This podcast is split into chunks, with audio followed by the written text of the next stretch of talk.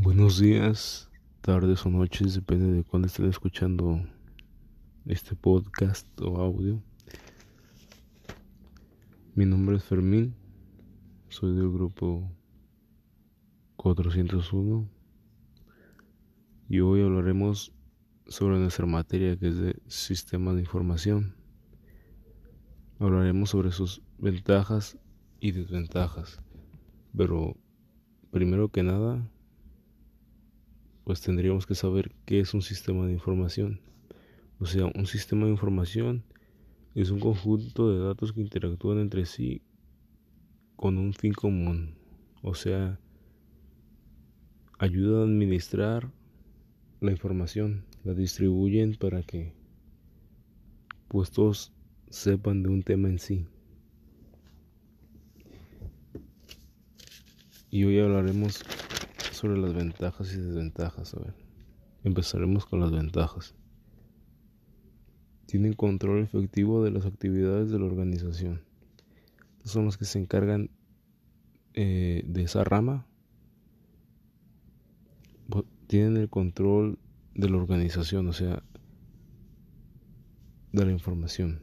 A ver, otra ventaja es integración de nuevas tecnologías y herramientas de, de vanguardia.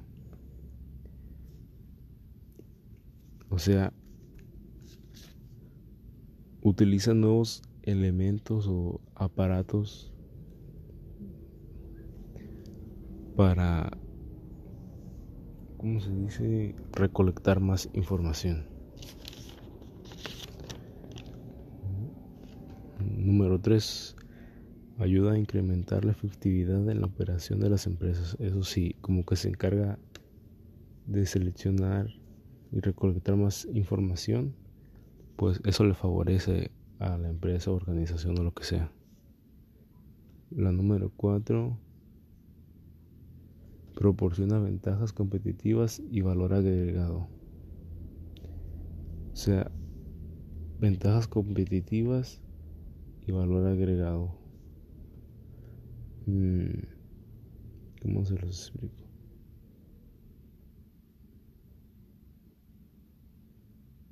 Mejor pasemos a la número 5.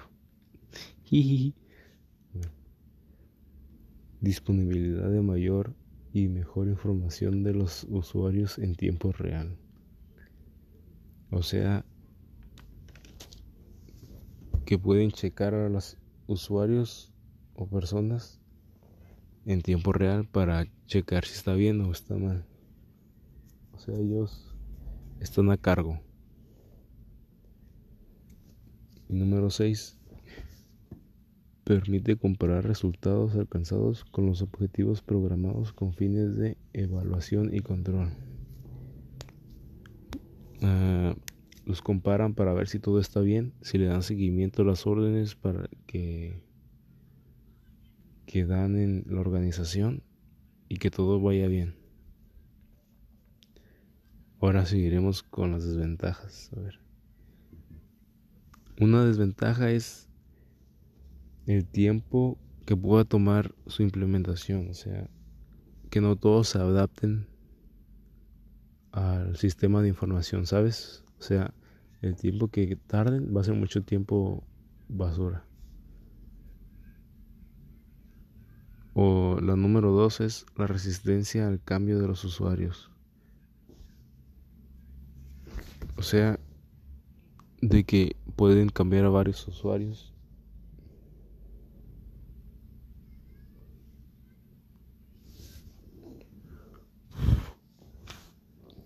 Y la número 3, que es la única, problemas técnicos.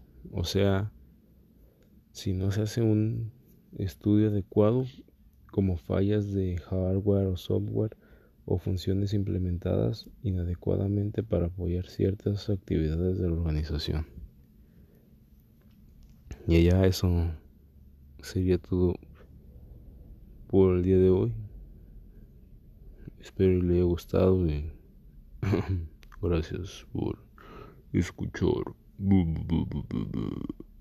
Good morning.